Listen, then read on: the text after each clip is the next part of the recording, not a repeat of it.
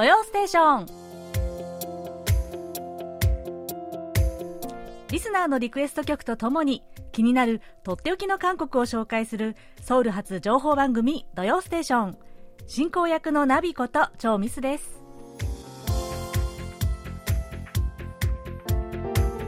リスナーの皆さんこんにちは。안녕하세요。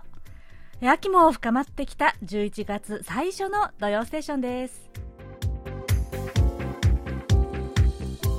え皆さんは四季のうちでどの季節が一番お好きですか？で私はですね結構昔からずっと真夏が大好きだったんですよ。暑い夏がね。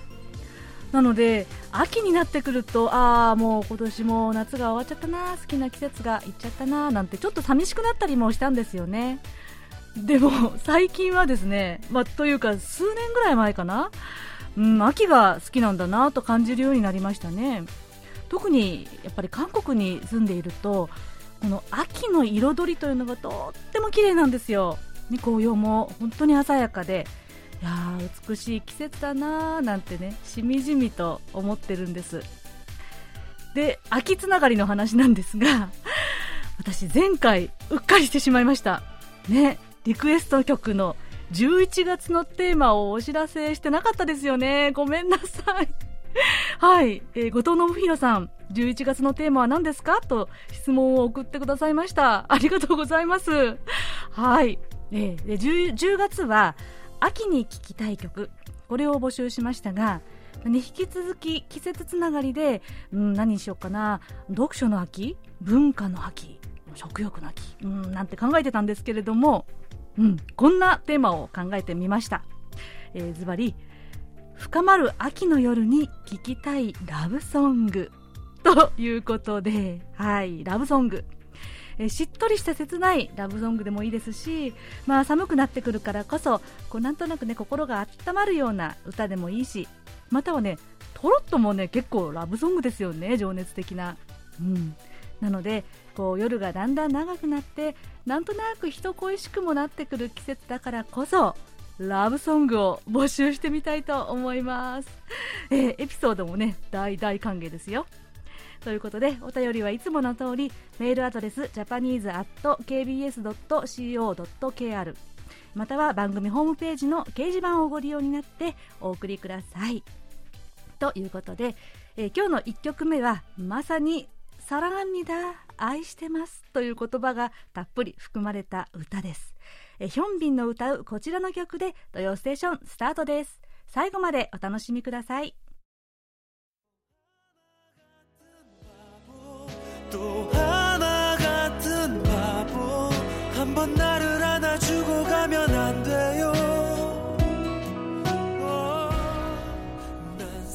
お送りしたのはラジオネーム匿名希望さんからのリクエストでドラマ「シークレットガーデン」の OST よりヒョンビンのクーナムジャその男でした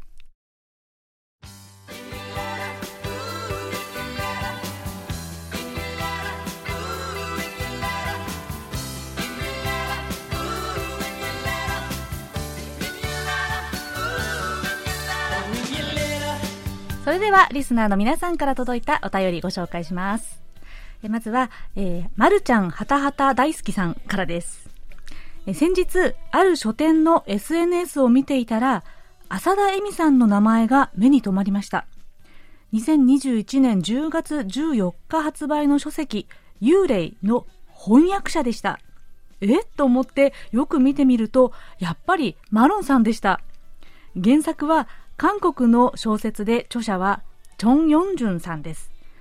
普段だったら絶対に手に取ることはないし、まず読もうとも思わないタイプのちょっと怖い話のようです。この幽霊という小説は韓国では有名なのでしょうか？著者はどのような方ですか？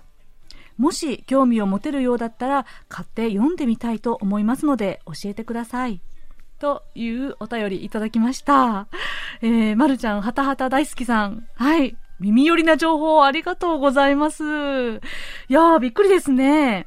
マロンさんこと、えー、前、えー、パーソナリティの浅田恵美さん。ね、文学翻訳家としてデビューされてたんですね。いやー、マロンさん、教えてくださいよ。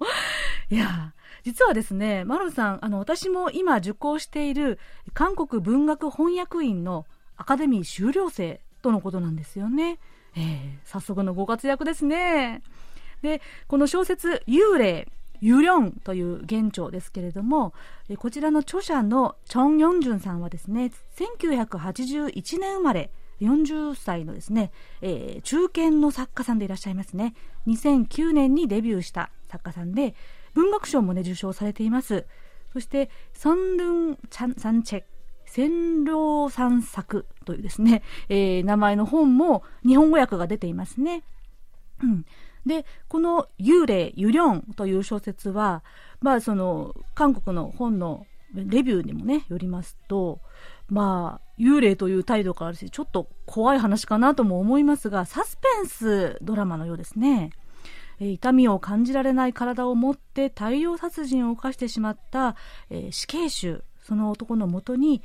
姉と名乗る女が面会に来たことから小さな変化が生まれてくるというものらしいんです。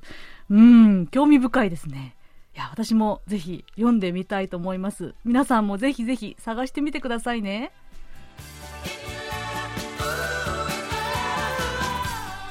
えー、次はお便りモンスターおたもんこと松本拓也さん、えー、尾形先生のとっておき韓国ノート今日は、えー、伊藤浩一郎さんご質問の言論仲裁法改正についてでした。言論の自由と行き過ぎた報道や誹謗中傷などは日本でも問題になっています。このほど秋篠宮家の眞子さまのご結婚に関する記者会見でも眞子さまのお話よりメディアの報道の在り方が改めて問われたような気がしています。ただ前述したように言論報道の自由という権利の問題もありますから非常に難しい問題だと感じています権利だからといって人の心のを病に貶めたり人生を大きく変えてしまうようなことがあってはなりませんし言葉というものは人を救うこともできれば鋭い狂気にもなるということを忘れずに歩んでいこうと思いました。ね、とのお便りです。はい、松本さんいつもありがとうございます。えー、先週の尾形さんの、えー、韓国ノートのご感想ですね。えー、言論仲裁法改正というね、えー、伊藤浩一郎さんからのご質問、ちょっとこう聞き慣れない、えー、まあ、一種だったかもしれませんが、とても分かりやすく解説してくださいましたよね。で、松本さんがおっしゃるようにですね、本当にこれ難しい問題だなと思うんですよね。尾形先生の説明にもありましたが、まあ、韓国ではこのメディアに対する抑圧、特にね、政府の抑圧というのはね、やっぱり過去の歴史からしてもとっても敏感なんだなと思うんです。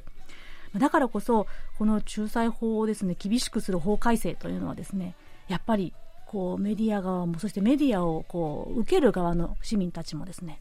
結構、もっと慎重に議論をすべきじゃないか、ということでね、圧倒的に声が多かったんですよね。でもまあ、ちょっと過剰報道というのはね、わかります。これはもう日韓両方同じですよね。こちらでも、ここのところの眞子さまの関連の報道はかなり出てましたよ。韓国のニュースでもね。ちょっと若干報道の加熱ぶりに呆れる感じで取り上げられていましたが、まあね、そういうこともあります。またね、こういう時事問題なので、んという、こういうどういうことだろうっていうね、疑問がありましたら、ぜひ、尾形先生へ、韓国ノートに質問を送ってくださいね。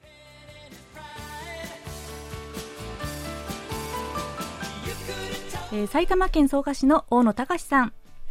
10月16日深夜 NHK のアナザーストーリーズ運命の分岐点で、えー、セオル号沈没事件、えー、生死を分けた101分。これが放送されていました、高校生含め304人が亡くなったんですね胸が張り裂ける思いでした当時のパク・クネ大統領といい海洋警察といい船会社らも含め謎多き事件、事故です。もっぽの沖合で起きたとのこと。沈没船の周囲に多数の船が集まっていたが、救助活動をしなかったとのことです。ということでですね、えそしてこの NHK の、えセオル号沈没事故、生死を分けた101分ということで、この内容を細く詳しく、え書いてくださいました。え小野さん、ありがとうございます。ね、10月に放送、再放送ですね。これは再放送の番組が、えー、されてたということです。うん、セオル号事件、えー、2014年の4月16日に起きましたね。で、前にもここでちょっとお話をしたことがありますが、えー、私が今住んでいる地域は、このセオル号で犠牲になった高校生たちの、その通っていた学校、高校がある地域なんです。なので、えー、まあ、この地域に、えー、当時の生徒たちがあの勉強していた教室を再現した記憶教室という施設もあるんですね。で私もそこで時々ボランティアもしていて、なんというか、この事故、事件に関してはとってもね、思い入れがあるありますね。で、韓国でも今はちょっとこう、関心が薄れてきてしまっている部分があって残念なんですが、でもまだやっぱり真相が解明されてないというね、大きな問題です。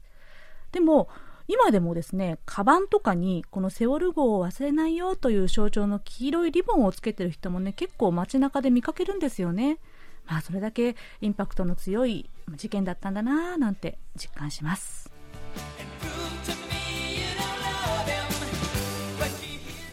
え井上陽子さん、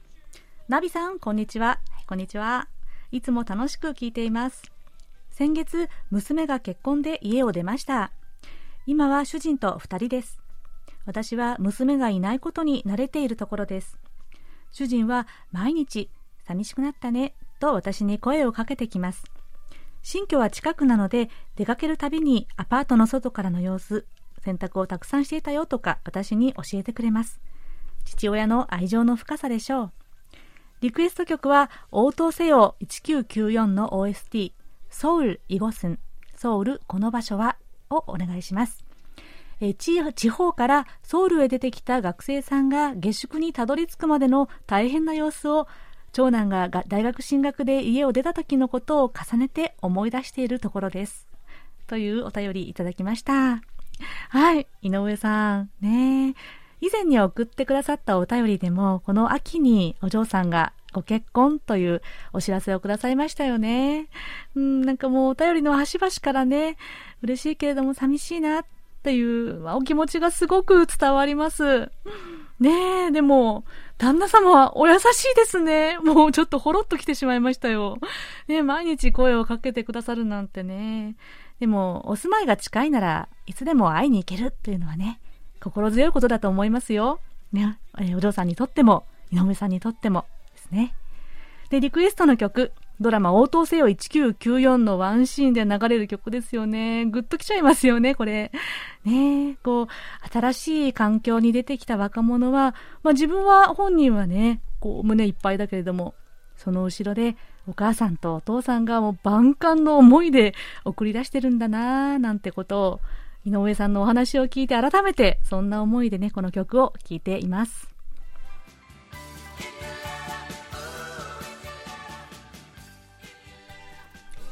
それでは、こちらのコーナー行きましょう。空耳ハングルはい、えー、今日はですね、藤沢健一さんからの空耳ミュージックのご投稿です。えナビさん、こんにちは。え今回も、チョーヨンピルさんの曲から、ナムヤ、キヨです。1分44秒ぐらいから、財布ないと聞こえてきます。買い物しようと店に入り、えー、家に財布を忘れてきてしまって気づいた時にはヒヤッとしますよね。財布ない。ということです。はい、藤沢さん、お久しぶりですね。久々の超四ペースさんバージョンの空耳ミュージック。はい、お待ちしておりましたよ。さあ、今日はどんな歌詞で財布ないんでしょうかね。はい、早速聞いてみましょう。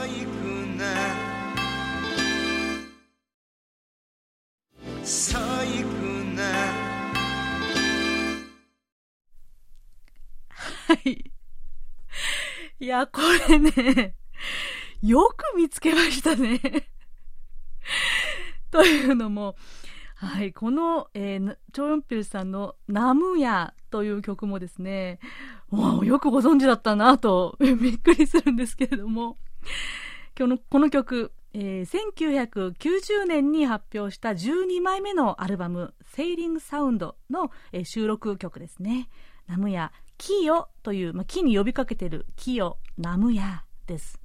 で、とってもですね、こう、ブラスの音色で始まる明るい歌なんですよね。とても素敵な曲で、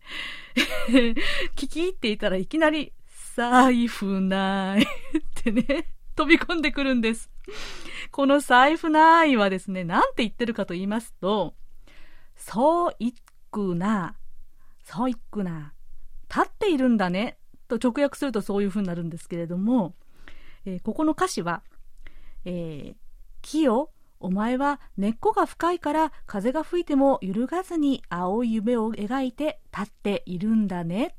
立っているんだね。の部分なんです。そういくな、財布ない。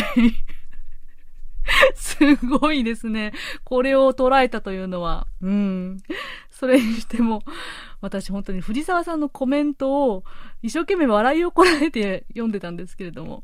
えー、店に入って財布を忘れたことに気づいた時はヒヤッとしますよね。わかります。しかもね、物を買う時だったらまだね、あの、返せるからいいんですけれども、ご飯を食べちゃった後とか、タクシーに乗って降りる時とか、いや、あのヒヤリ感はですね、本当にというだけに経験者なんですけれどもね。はい。ではそのドキッと感を思い出しながらもう一度聞いてみましょう。最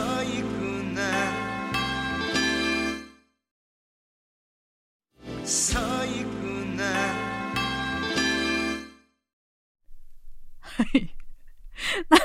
なんか爽やかですよね。なんか、あの、チャイ、ベルの音なんかも入って。まあ、財布なくても開き直ってるっていう感じがするのは、これ私だけでしょうか。はい。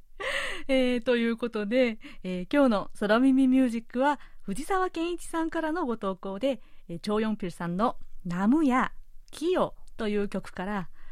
そういくな、財布ないでした。はい、ありがとうございました。えー、藤沢さんには、えー、ささやかなプレゼントと私のサイン入りベリカードをお送りします。皆さん、引き続き楽しい空耳ハングル、空耳ミュージックお待ちしております。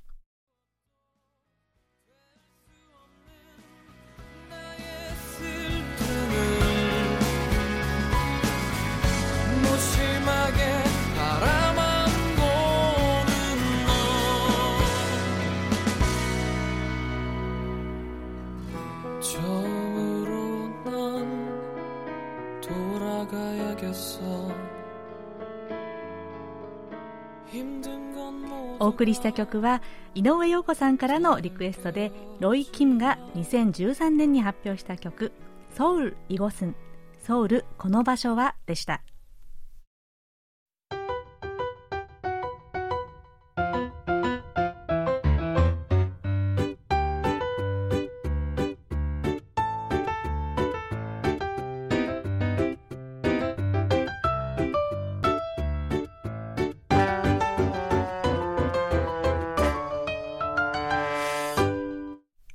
ソウル暮らしの音。このコーナーでは韓国の日々の暮らしの中で聞こえてくるさまざまな音や話言葉エピソードなどをお伝えしていきます、え、今日はピビンパにまつわるお話です。ピビンパ。皆さんご存知ですか？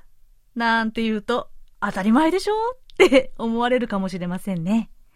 えご飯の上にほうれん草とか人参、ゼンマイなど色とりどりのナムルをきれいに乗せてそれをよく混ぜて食べるあのビビンパです。これちょっとグレードアップしたものだと熱々に熱した石窯に入れてジュージューと香ばしく焼きながら食べる石焼きビビンパとかまた生肉のユッケを乗せたユッケビビンパとかを想像されるかもしれません。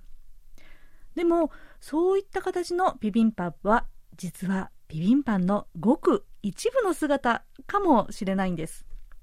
ビビンパというのはピビンというのがピビだ混ぜるという意味。そしてパッがご飯です。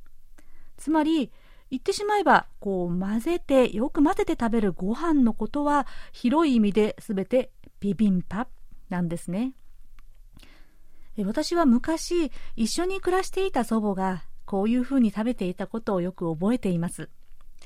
ご飯にもうあり合わせのもの、まあ、残ったサンチュ、サニレタスをちぎって入れたり、ナムルとかキムチを入れて、コチュジャンとごま油を入れてよく混ぜて食べていたんですね。でも昔は、おばあちゃんはなんでそういう風にして食べるんだろうと思ってたんですが、今では私も家で一人でご飯を食べるときは同じようにビビンパンにして食べたりするんです。で不思議なことに残り物のおかずを別々に食べるときよりもこうやって混ぜて食べた方が美味しい気がするんですよね。では、このビビンパ、いつから韓国で食べられていたんでしょうか？いつが発祥の起源なのでしょ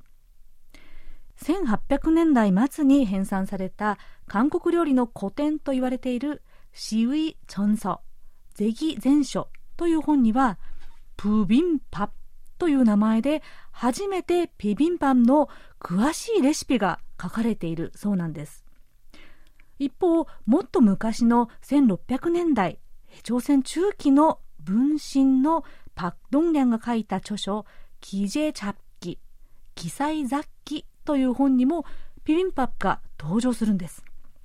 ここでは、ご飯に魚や野菜を混ぜたいわゆるコントン飯、えー、コントン飯と書いてホンドンパを食べたというふうに記されているそうなんですね。これが宮廷料理のような立派な食事だったのか、それとも庶民の食べ物だったのかは諸説ありますが、大事なのはいろんな食材とご飯を混ぜて食べるという食文化はかなり古くから韓国に根付いていたということですね。そのためなのか、このビビンパというのは韓国を非常によく表している概念だと言えます。約30年前にビビンパ精神、ビビンパ文化という言葉を用いたのは世界的な前衛芸術家のペンナムジュンでした。彼はビビンパプ精神とはまさにマルチメディアだ。韓国人は複雑な状況を適度に混ぜ合わせてうまく支える方法を知っている。韓国にビビンパプ精神がある限りマルチメディアの世界で遅れを取らないということを述べました。ただ混ぜて食べるという意味にとどまらず、様々な違った要素を自分の趣向に合わせて取り入れて、それらをうまくミックスすることで新しいものを作り出す。ということをビビンパ精神、ビビンパ文化というふうに表現したんですね。もしかすると今まさに花開いている K-POP とか韓国ドラマ、映画などのカルチャーはこのビビンパ精神に基づいていると言えるのかもしれません。さて今やもう馴染みの韓国料理として知られたビビンパですが以前はそしてもしかしたら今でも日本の方々にはちょっとこの食べ方に戸惑う人が、うん、いるかもしれません。一つ一つの食材を味わう日本の食文化からするとこれを全部混ぜ混ぜして食べるというのはどうしても抵抗があったようです。10年ほど前に日本のあるソウル在局記者がピビンパンについてこう書きました。具とご飯がぐちゃぐちゃになった正体不明のもの。その用途苦肉に外国の人は驚くんじゃないか。こんな記事を書いてこれまた論争のネタとなってしまったことがあります。韓国通と言っていた記者もビビンパプ精神、ビビンパ文化までは深く理解できなかったのかもしれませんね。ともあれ、ビビンパンは手軽に好きなように美味しく食べるのが一番大事です。私の考える美味しいビビンパンの食べ方はこんな感じです。具は何でも構わないんです。ほうれん草、人参、もやし、きゅうり、ゼンマイ、椎茸などなど、野菜のナムルがあればね。そしてこれ一つ一つ味付けするのが大変であれば、もうね、スーパーで売っているナムルセット。これがあれば一番簡単です。お肉があれば細切りにして醤油味で炒めたものを添えたり。目玉焼きもあると嬉しいですね。そしてツナやサニレタスをちぎって入れてサラダ風にすることもできます。でも欠かせないのはコチュジャンとごま油を大さじ1杯ずつぐらいかな入れてよーくまんべんなく混ぜて食べることなんです。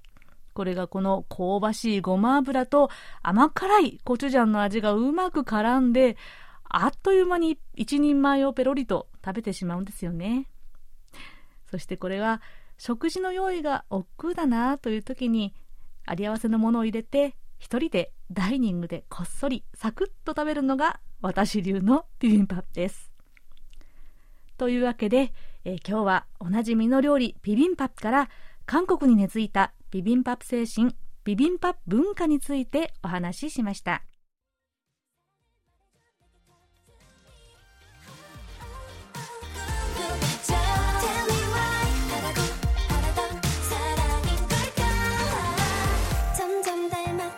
こちらは先ほどお便りをご紹介した大野隆さんからのリクエストで우주소녀宇宙少女が2017年にリリースした曲「너에게 닿기를 I Wish」でした。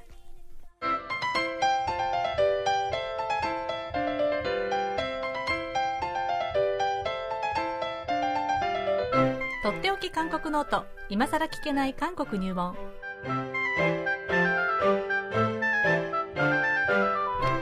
滞在18年目の韓国社会ウォッチャー本育大学経営学部助教授の尾形義弘さんが韓国社会のどんな疑問にもお答えします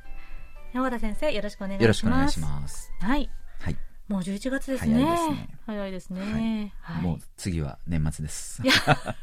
本当にね、そんな感じで降っていっちゃうんでしょうね。はい。はい、そんな11月最初の、えー、ご質問ということで、はい、えー、森田健さんからのご質問です。えー、先の東京オリンピックでは野球と女子バレーボールで韓国代表はともに4位となりました。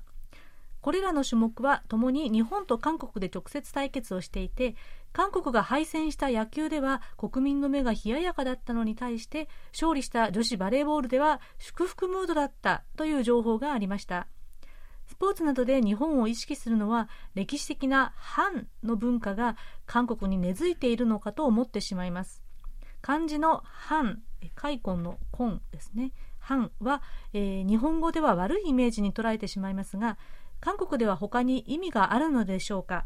反文化の成り立ちやその事例について教えてください。ということです。はい。はい、えー、やっぱりね、スポーツにおける日韓戦というのはやはり特別ですよね。うんうん、あの、まあ、特別な対抗意識というのを選手たちも、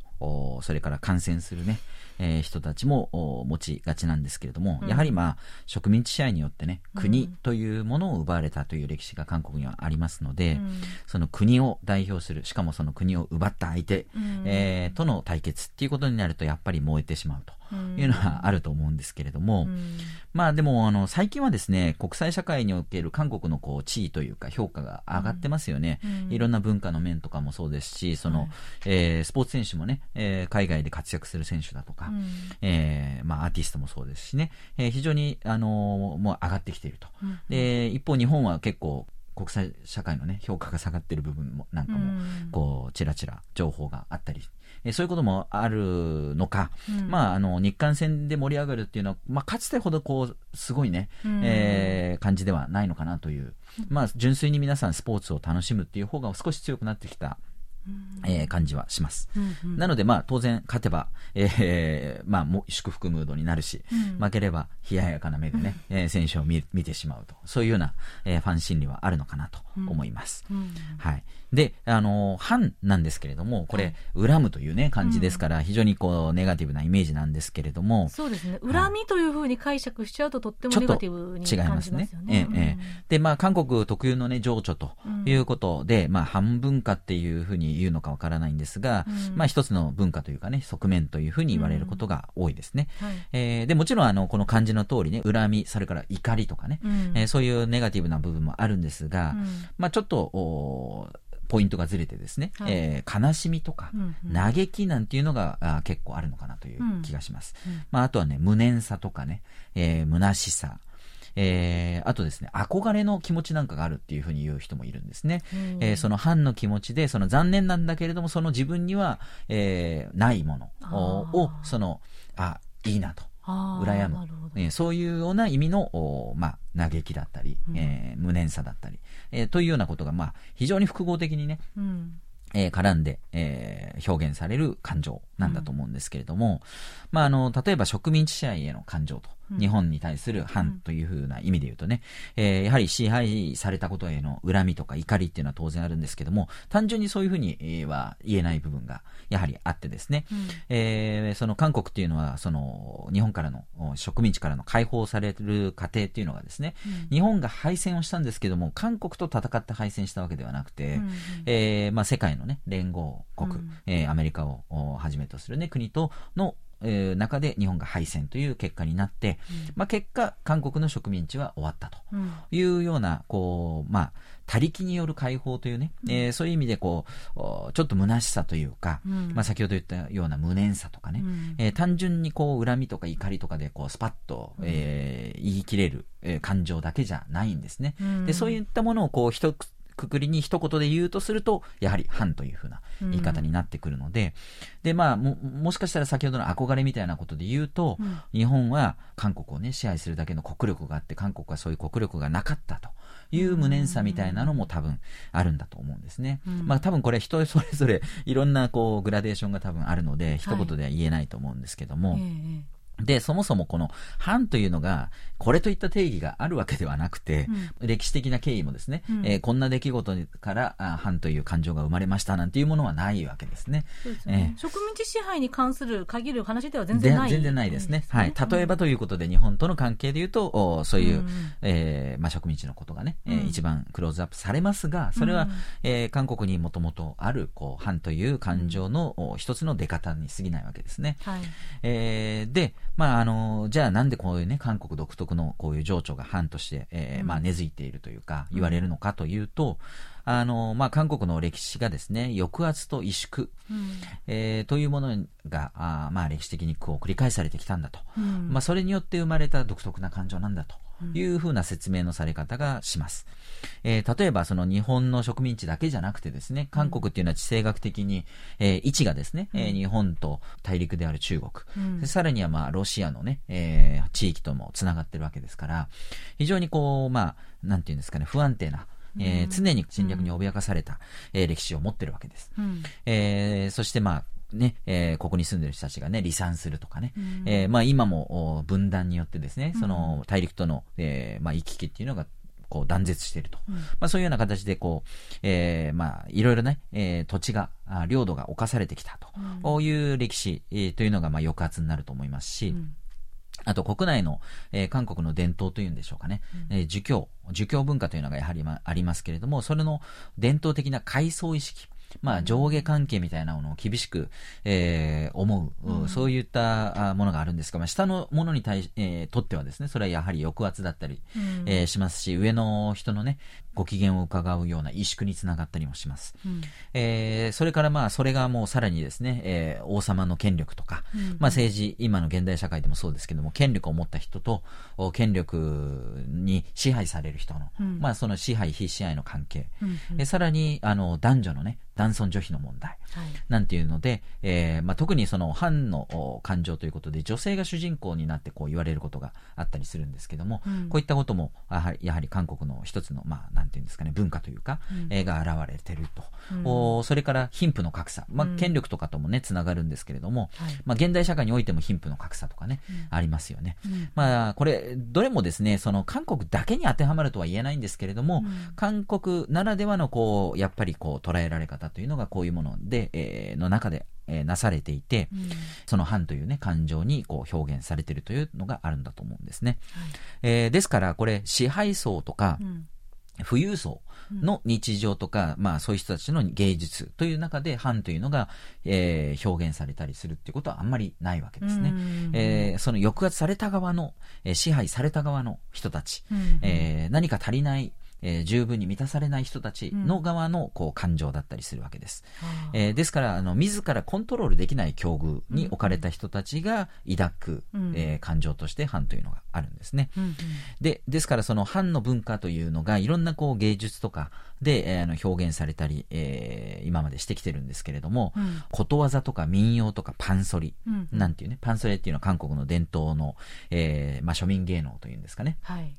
音楽ですよね。はい。はい、まあそういったところで表現されるんですけれども、まあこれがやはり権力から阻害された人たちによる、まあ経済的にも非常に厳しい仮想階級の人たちの日常生活から生まれた芸術、うんうん、えー、という言い方ができると思うんですけれども、まあ例えば、ことわざでですね、えー、여자가하늘품으면5유월에도소리가 내린다っていう言葉があるんですけれども、えー、まあ女が半 をですね、抱くと、5月、6月にも霜が降りると。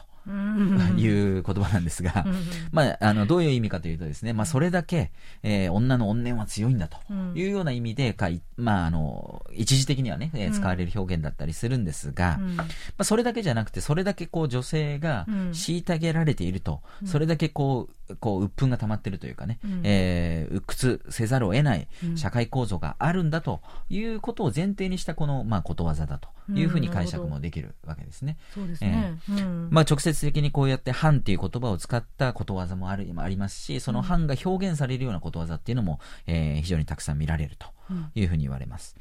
えー、民謡もですね、えー、ありまして、例えばその民謡もいろいろあるんですけども、うん、結構その材料というかネタとしてですね、うん、嫁入り後の暮らし、韓国ではシジプサリと言いますよね。はいうんうん、えー、シジプサリというのを描いたあの民謡なんかが結構あるんですね。うん、っていうのはやっぱり先ほど言ったように、その、シジプサリっていうのはそもそも、えー、嫁入りをした女性がですね、非常に苦境に立たされるわけですね。うん、えー、こき使われたり、舅との関係だったり、うん、あるいはですね、義理のお姉さん、シヌイね、うん、えー、オルケ、えー、義理の妹さんね、あのー、結局男性、男系社会なので、